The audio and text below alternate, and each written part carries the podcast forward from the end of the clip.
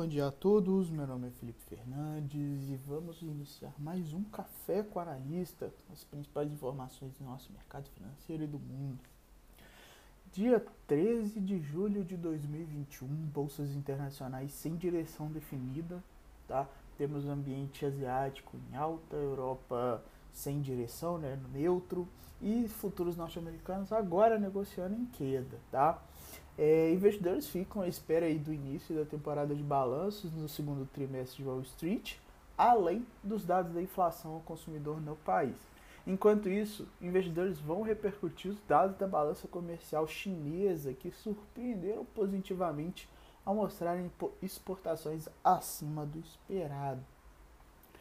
Dólar segue em alta no dia de hoje frente às principais moedas desenvolvidas e moedas emergentes também ambiente de commodities sem direção definida até o momento, né? metais é, em cenário neutro, petróleo em leve alta, agrícolas em leve queda e minério também sem direção. No ambiente político econômico brasileiro, temos o presidente Jair Bolsonaro oficializando, por meio de ato publicado no Diário Oficial, nesta terça-feira, a indicação do advogado-geral da União, André Mendonça, para a vaga de ministro do STF aberta com a aposentadoria do decano Marco Aurélio de Mello. Além disso, segundo detalhamento de projetos divulgado pela Receita Federal na segunda-feira, a reforma do imposto de renda deve gerar aumento de arrecadação de 2022 de 2,47 bilhões de reais. De acordo com o documento, o valor passa a 1,6 bilhão de reais em 2023 e chega a 2,08 bilhões em 2024. No ambiente corporativo, temos aí destaque a sanção do Bolsonaro da lei sobre desestatização da Eletrobras, que foi publicada nesta terça-feira no, no Diário Oficial. Ficou definido que a desestatização acontecerá com aumento de capital social por meio da subscrição pública das ações ordinárias com renúncia de direito de subscrição pela União. A JHSF anunciou nesta segunda-feira que exerceu a opção de compra do terreno adicional junto ao empreendimento complexo Boa Vista por cerca de 140 milhões de reais.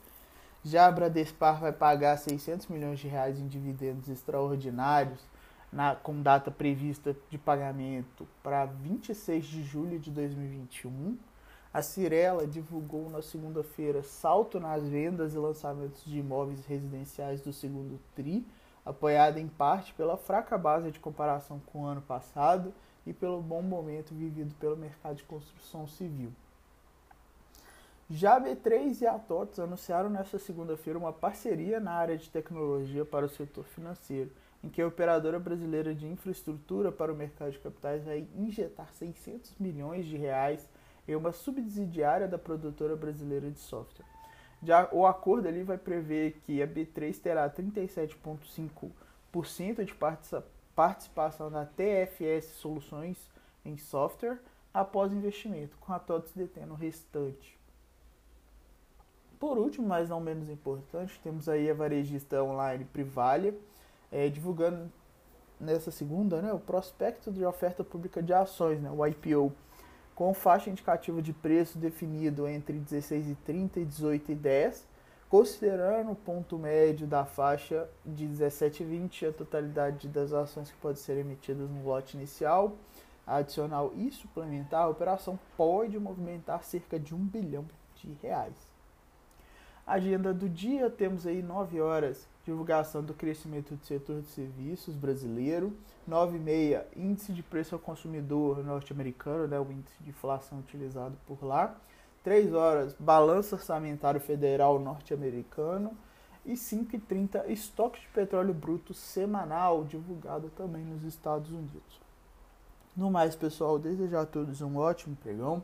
Vou estar é, à disposição dos nossos grupos de interação. Qualquer dúvida, pode nos chamar por lá. Um abraço e até mais.